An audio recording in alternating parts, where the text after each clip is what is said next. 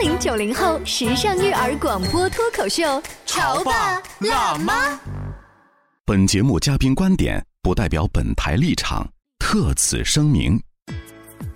说到多动症，相信很多人都知晓，患多动症的孩子多有好动、易冲动、自控能力差等症状。而令人担心的是，大多数的家长会把这些症状归结为孩子过于调皮，从而耽误孩子治疗，甚至影响孩子的心理健康。判断孩子患有多动症的最重要指标是什么？多动症发病的概率是多少？向周围人告知孩子的病情，会让孩子有病耻感吗？为什么说多动症并不可怕？可怕的是他人因误解而给孩子带来的心灵伤害。欢迎收听八零九零后时尚育儿广播脱口秀《潮爸辣妈》，本期话题：拿什么让你安静，我的孩子？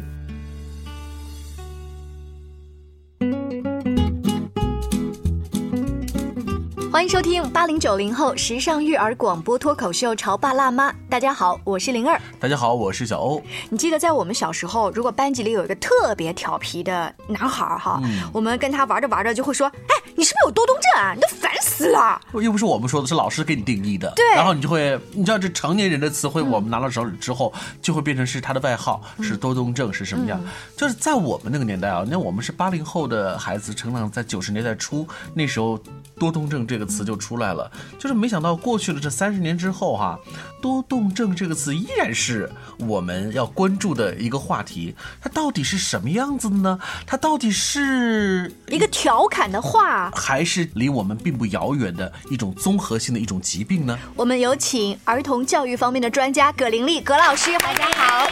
何老师，你看我们聊这个多动症，其实我前两天正好有一个当老师的朋友，嗯，跟我吐槽说他们班里头有一对儿，那男孩女孩刚刚一年级啊，他俩关系特别好，认识，但是就是因为认识和那种亲密吧。上课一直讲话，嗯，然后呢，就每次放学回去之后呢，他们的就接送的爷爷奶奶、爸爸妈妈就说：“老师，能不能帮我们换个班？我们不要在一起，换座位 都不行，要换班，要换个班，不要在一起。他俩关系是好，可问题是搅得整个班里头就，就老师也很头大。看上去呢，好像换个班就能够结束吧，但其实并不是这样，因为这两个孩子放在任何一个班里头，他能够自成一体，然后形成一个新的一个小剧场啊，所以。所以你觉得那两个孩子有多动症喽？我不知道，但是听着老师这个吐槽，就联系到今天咱聊聊聊这个话题，我就觉得，你看多动症这个三个字儿又又重出江湖了哈。呃，其实啊，这也是一个挺沉重的话题嗯，在我们现在的这个人群中，应该说这个多动症啊，我们专业上面叫它注意力缺陷障碍啊，我们俗称多动症。这样的一个人群比例始终在那儿，大约有百分之三到五的儿童，他就是。注意力缺陷障碍，嗯，呃，这么一些孩子呢，他可能会在幼儿园开始就会表现出跟其他孩子有很多与众不同的地方，会让老师非常的头大，呃，比如说这些孩子他会很难以安静下来，他坐在哪儿他都会用我们的话来说叫戳戳捣捣，啊，周围一圈都给他捣得不安定，然后还有就是他常常会失控，尤其在低年级的孩子，就是大家都知道坐在那儿，这个孩子他。跑到门外去了，嗯，啊，还有就是他的人际关系往往会出现问题，因为大多数的小朋友他知道一个最基本的规则，嗯，别人的东西我不能拿呀，呃，或者是下课的时候大家排队出门呢，但是这些孩子他往往在自控力方面会有一些缺陷，就是他想拿的时候，他才不管你三七二十一呢，直接拿了就就走，然后他在上下楼梯的时候，这可能也是低年级的老师非常头痛的问题，他会推人。啊。我着急着要跑下去，前面一波孩子，他不管你的，他直接推了就走。这些呢，就是容易会被老师和同学排斥的这些孩子。其实这些孩子他是因为有病啊，就是我们可以去关注到一个白血病的儿童啊，或者去关心一个从小体弱多病的孩子，我们给他很多的同情。但是多动症的孩子，就你是你是看不出来的嘛？他从形象、从外貌都没有和正常人有任何的区别，只是说我们用调皮。给他贴这个标签哎，可恰恰是这个标签往往会误了些事儿哈。嗯，他会出现很多用我们俗话说常人难以忍受的一些行为。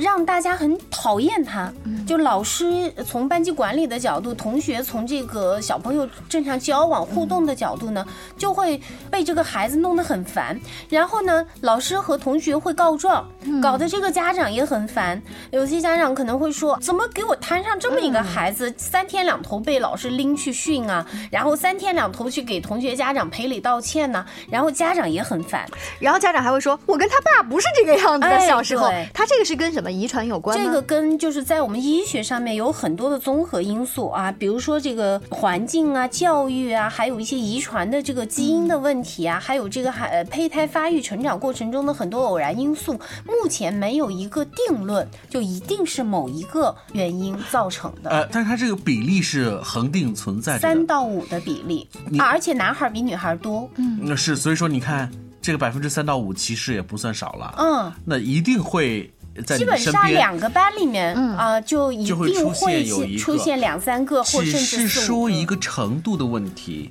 有些孩子相对来说好一些，有些可能说就哎更严重一些。嗯，其实我们在谈论一个疾病的时候啊，尤其是像这种注意力缺陷障碍，我们说障碍，还有像孤独谱系障碍的这些孩子，他往往并不是一个非黑即白的状态，就完全健康一点都没有，和那个就是非常糟糕的状态。其实还有很多孩子，就是我们其实都是散落在这个坐标轴的某一段上。哦，有一些孩子他可能症状轻一些，有一些孩子是那种非常典型的注意力缺陷障碍。您刚才也提到了一个多动症和孤独症嘛，这两个都是不同的症，但因为时间关系，我们今天更多聚焦在多动症。所以如果说您觉得您的孩子有这方面一点点的苗头，可能你会特别多的关注。他说我我是从什么时候开始发现，哎，他特别调皮，这个调皮的度都。就没边儿了，嗯，对，因为但是你有的时候，灵儿你也知道，孩子的天性就是玩儿和调皮，尤其是在狗都嫌的那个年龄段，是啊。你说你这怎么区分？大家都很调皮，咱们是、啊。确实是需要帮助家长啊，去建立这样的一个判断的这个这一个标准啊包括你的亲戚朋友家里面，如果有个这么讨嫌儿的孩子，嗯。其实可能要提醒家长要关注这些，可以说是指标啊，嗯。就是注意力缺陷障碍或者说多动症，它其实并不仅仅表现为多动，它还有一个非常重要的指标，甚至更重要的指标叫做冲动。冲动。就是这个孩子他没有办法控制自己的一些冲动。你比如说，有些孩子他想要吃一个东西，想要一个玩具的时候，在稍微社会化一点，到幼儿园小班、中班之后，这个孩子就会知道我要克制一下，我这个时候不适合。但是冲动的孩子他是控制不了的，这个是由他的神经发育决定的。这个孩子他当时要做什么，立刻就要做什么。嗯，我曾经遇到过一个情况，在一个公开课的场合，小孩子都积极举手，嗯，被叫到的当然高兴，没叫到的就，哎呀，老师又不叫我，就这样啊。但是另外一个孩子就整个就发飙了，说、我为什么不叫我？我要叫啊！就开始了。我想那种情况应该就是呃、这种您说的。冲动控制的这种困难啊、是注意力缺陷障碍的一个非常重要的指啊标。，那也许一般的人就会说，这孩子脾气特别不好，嗯他太积极表现呃，或者是这是一个太被惯了的孩子了啊，说什么就就是什么。如果我们的家庭里面，你发现他在很多情况下都表现出来这种控制的缺失的话，那就要小心了。嗯，呃，一个就是我们要观察自己的孩子是不是这个孩子坐到哪儿都局促不安。你比如说，有些孩子他在班上他就是坐不住，但是当你给他一个他喜欢做的游戏的时候，他可能 呃电子设备不算哦哦电子设备因为那个是被动的注意力集哦中啊，等于他是一直被吸引的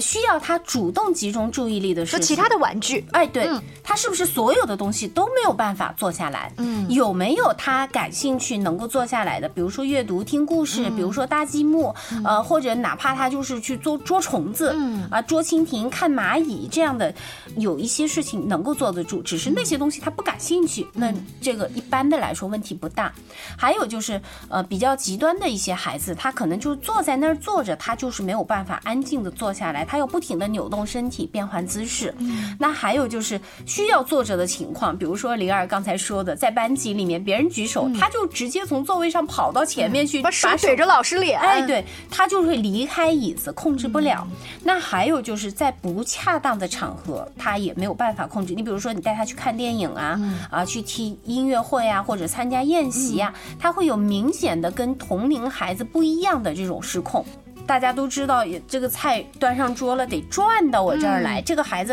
哗啦哗啦，不管三七二十一就转，而且这已经不是没有家教的表现就是你教育是无效的啊，教育无效，你跟他说没有用的啊。还有就是他的这种耐心差，不能够等待，对挫折的这种。抗挫力特别低啊，就是刚才说到的，老师没有没有喊到他的时候，他可能当时就崩溃了。嗯，那么这样一些孩子，他可能会经常会发生那些违反校规校纪呀，或者是呃被老师批评啊，甚至是动手打人的这种情况。那么这个时候，家长就要考虑，你的孩子不一定是调皮，他可能是病了。嗯啊，这个是咱们需要带孩子啊到专科医院啊，比如说精神卫生专科医院，还有。像儿童医院的这个专门的门诊，嗯啊，要带孩子去做一些相应的检查呀、测评啊，包括生理上的检查。是，所以我们不能够简单的对一个孩子贴标签和训斥，说你这孩子一点都不听话，呃，太调皮了，一点都不那个。你要关注他这个所标签之下。他的具体的行为举动是什么？如果我们简单的只说这个孩子很调皮，这个孩子特别的不配合，或者是被父母娇生惯养，那往往我们因为一个简单的标签就忽略了孩子。对，关键这种忽略会给孩子造成一些不恰当的伤害。嗯啊，比如说一个孩子他明明是病了，但是因为他的这种症状会导致很多人的嫌弃，然后这个对孩子是一个双重打击，就是他会觉得自己是。不受欢迎的人，对孩子的自尊、自信以及父母的这种本来应该是一种治疗式的养育方法，变成了打骂冲动。就父母亲也被孩子变成了一个难以自控情绪的这种人状态。听上去啊，就是我们先要发现问题，然后勇敢的承认问题，才能找着正确的方法。稍微休息一下，广告之后，我们请葛老师接着就多动症的情况来聊一些具体的案例和治疗情况。现在收听的是《乔爸拉妈》，小欧零二，叫你变成更好的爸爸妈妈。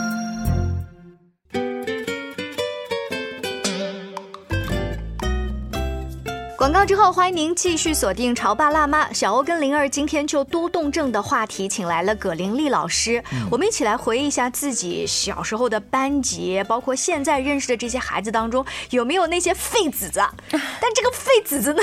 他其实他控制不住自己，是因为他生病了。那专业人士给他起了一个名字叫多动症。那作为普通的叔叔阿姨，当你知道这个孩子他是控制不住。生病了，他控制不住自己坐在那个小板凳上，而去捣乱其他的同学。是，你会不会觉得好多了？嗯，就是我们好像对这个孩子可以换一个视角，他并不是有意的跟你对着干。葛老师，我特想问您问题，就是刚才我们说到这个多动症这样子的孩子，我们都知道他是可能是先天性的，对吧？嗯。呃，因为呢神经感官等等各方面的一些呃叫做疾病。嗯。那这样子的孩子，他在成长起来之后啊，会是什么样？为什么我要问这个话题呢？今年春节正好是跟三十年前的小学同学聚会，我们这桌当中的确有三四个小时候废的不行的、头脑冒烟的孩子，我们在一起聊，依然是一家四口很 happy 很开心。然后我们甚至是忘记了他们曾经是个特别调皮的小孩。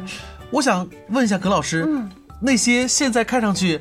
成家立业很不错的孩子，我们能说他以前真的还会是这种所谓多动症患者的吗？呃，这个多动和冲动啊，随着年龄的增长会有所改善。其实或者说有相当一部分在呃幼儿园、小学期间、低年级期间表现为注意力缺陷障碍的孩子，随着他年龄增长，他的这个大脑额叶自控的这个功能慢慢的呃完善，他自己症状会消失。嗯啊，这些是轻度的，但是重度的一些孩子，我们还是要做干预的。我刚想说，那既然都会消失，那就让他废着就好了。对，我正准备想说，其实你知道的，真正严。严重到我们说非常非常重要和紧急的那个部分，整个概率还是很低的。我们说的百分之三到五是指的是一个大的一个概率。我觉得要干预的原因是你错误的认为了这个孩子的调皮，然后你用了一种打压的方式，让他在小的时候没有足够的自信。嗯，这是我们现在的家长啊能够认认识到的。是啊，就是非常糟糕的一件事儿，就是很多有注意力缺陷障碍的孩子，他会受到一个不公正的待遇。嗯，因为我们并不知道孩子病了，我们单纯的认为这个孩子就是伪傲，跟我们对着干，然后这个孩子给我们添了很多的麻烦，这样我们对孩子就失去了一个教育公平的这样的一个底色吧。是，然后对孩子会有很多的排斥、歧视，尤其这个孩子他在班级里面当老师要管理几十个孩子的时候，这个孩子会受到很多不公正的待遇。嗯，那么这些都会让这个孩子产生这种自卑啊、自我怀疑，甚至会培养是他真的以后就成为一个反社会的，就是大家都对我这么样子不公平。所以，葛老师，您的意思是说，那些对他的不公平的待遇，那些对他的这种歧视，甚至是侮辱，这些伤害要远远大于多动症这个症状本身对这个孩子的伤害。其实，当我们在评论一个孩子，不管是老师还是家长还是同学，指着某一个孩子说他就是个多动症的时候，我们在这个言语中已经在指责和批评他了。是是一种歧视，而歧视本身就是伤害。我记得前一段时间流行的电视剧《三十而立》当中的顾佳，他把自己的小孩送进去了一个贵族学校嘛。那学校里突然有一个小孩，好像是犯了羊癫疯，对不对？其他的家长就说：“哎呦，这个病不行哎，不能在我们班级和学校里待，我们要劝退。”当时顾佳呢，在这个班级的群里就发表了一番言论，就是说：“我觉得不应该这样。那是不是这个孩子生了病？”就要把他请走，难道不是应该更让更多的同学了解这种病症，表现出对他的关心吗？这是一个很好的一个机会，要对别人关心。我觉得这也是多动症，如果在你的身边，是不是你可以跟你的孩子去了解，他控制不住自己，不是他有意的，我们要对他有更多的耐心、宽容。而且，呃，如果您的孩子真的是这样的一个患儿的话，可能家长的心态啊、教育的理念啊，都要做一些调整，才能。能够跟这个孩子去匹配适合，另外家长也需要受一些训练啊，比如说我们对这些孩子的一些等于是康复性的这项呃训练和治疗方式，这些都会有助于这个孩子尽早的能够回归到一个正常的一个社会人群中，拥有一个正常的生活。你刚才说到一个细节是。这些患儿的家长也要有足够的耐心，因为他不能不接触社会。嗯，接触社会，如果在游乐场里，对，特别容易跟孩子引起矛盾。这时候别人就会指责说：“你怎么管孩子的？你家孩子能不能看好？你很委屈的，你你怎么怎么去应对这样子的事情呢？”家长可能要很花很多的时间去跟孩子周围的这些人和事要去解释。其实这些，即便是陌生人也要去解释。呃，如果是在游乐场的话，那可能我们更多的是要注意一个大的范围啊，我们不能够让孩子行为越界。那么你该道歉呐，该去怎么样子去保护孩子，都是需要做的。但是问题是，你带着什么样的一个心态去做这些事儿啊？啊，就你孩子确实伤害到对方了，确实把他推。推倒了，那么你做这样的一个孩子的家长，他要付出更多的心力，对家长的考验也更多。那这个家长在去做解释的时候，其实孩子在旁边是看得到的。孩子会不会觉得妈妈，我是不是有病？我是不是有病？他会不会不断的就是？提醒自己有病这件事情，其实有病不可怕，关键是我们对待这个疾病的态度。如果家长能够很坦然的接受，并且跟孩子谈，孩子你可能是病了，我们需要一些药物和一些行为的辅助帮助，妈妈也会帮助你去呃更快的做一些寻味训练，这是我们共同的一个任务，我们一起加油努力。那么这个时候孩子不会体会到这种病耻感，我们担心的不是疾病，而是疾病带来的羞耻感。这种羞耻感才会真正的影响，嗯，他会摧毁孩子他的成长的步伐。呃，我突然想起这个有一部电影，它的名字叫做《叫我第一名》，嗯，说的是这个孩子，一个外国孩子，他得的这个病要比多动症更严重，叫做秽语抽动症。嗯，他会时不时的会发出各种各样的奇怪的噪声，甚至会骂人。嗯你要知道，这样子的情况比那个多动症可更可怕了。那么这样的孩子，你知道他成长起来的时候，那班里头一定会有很多的排斥啊、侮辱啊，但是他的爸爸妈妈对他的这种关怀。始终保持着，然后呢，对他的方式，一是治疗，同时，爸爸妈妈会倾尽所有的力量，在他成长的环境当中，告诉每一个人，嗯，就说我的孩子会是什么样的情况。那其实这对孩子来说是一个很极大的帮助。嗯，后来这个孩子他的成长起来虽然很坎坷，但是也成为这个对这个社会有用的人，因为他的环境里头每个人都知道他，嗯，而他对社会的贡献要远远大于他自己本身疾病给社会带来的影响。对，就是我们要看到家长要有足够的勇气为孩子撑开这个空间的时候，家长首先要克服自己的羞耻感、自己的焦虑感。很多的家长会说：“我怎么摊到这么个孩子？这个事儿很丢人，我们一定要保密。”那么其实这些东西无形中传递给孩子的概念就是，我好像是有问题。所以你刚刚提到了那个病很糟糕的耻感这个嗯。词。相反，如果你坦诚的跟孩子说我们是生病了，但我们用科学的方法在治疗，孩子反而会觉得妈妈，我刚才控制的很好，嗯我的是不是慢慢在进步了，是对不对？嗯，我们不停的陪伴和鼓励孩子去努力做到更好，那么这个它就不是一个问题。如果你真的是生了这样一个孩子，或者你家的亲友啊有一个就是让大家口头上说的这样的一个多动症的孩子，我们呃建议家长去观察这样几点。第一就是这个孩子是不是真的有注意力障碍，呃，这个要符合他的年龄特征，比如说一二年级的孩子，他可能能够集中注意力十到十五分钟，那么这个孩子他七八分钟就坐不住了，呃，或者说这个孩子他特别的有一种冲动控制能力差的这种表现，在各种情况下他都容易冲动，还有就是过度的活动，嗯，他那种兴奋、安静不下来的这种明显的特质，还有大多数这样的孩子会出现学习困难啊，成绩差，嗯。还有呢，就是孩子可能会有一些感知觉上面的异常。你比如说，我这孩子他都不知道痛的，这个孩子经常磕得头破血流，他都无所谓的。这种我们称之为感知功能异常，他其实并不是皮，他可能真的不觉得痛。还有一些孩子，他可能会表现出来一些品行问题，跟父母对着干，跟老师对着干啊，违反纪律、说谎、打架都可能有。那么相应的这些孩子，他会出现社交困难，因为大家都不喜欢他。还有就是这个孩子，他对自己的情绪控制，前一秒阳光灿烂，后一秒突然间就暴风骤雨。如果你孩子符合这些特征中的一半以上，那么需要去关注，带孩子到医院去就诊。非常感谢葛老师今天给我们专业的这个指导啊！针对多动症这个话题，也希望身边有更多的成年人可以展现出您的包容之心。是，我觉得更加重要的是，我们去了解孩子，而不是简单的给孩子用一种非常呃粗暴的方式贴一个标签。关注孩子成长的每一步，包括他的小缺点。当我们收纳到这些信息的时候，才能够更好的做一个有责任的父母。嗯，更多亲子关系、育儿方面的话题，请持续关注《潮爸辣妈》，下期见，拜拜，拜拜。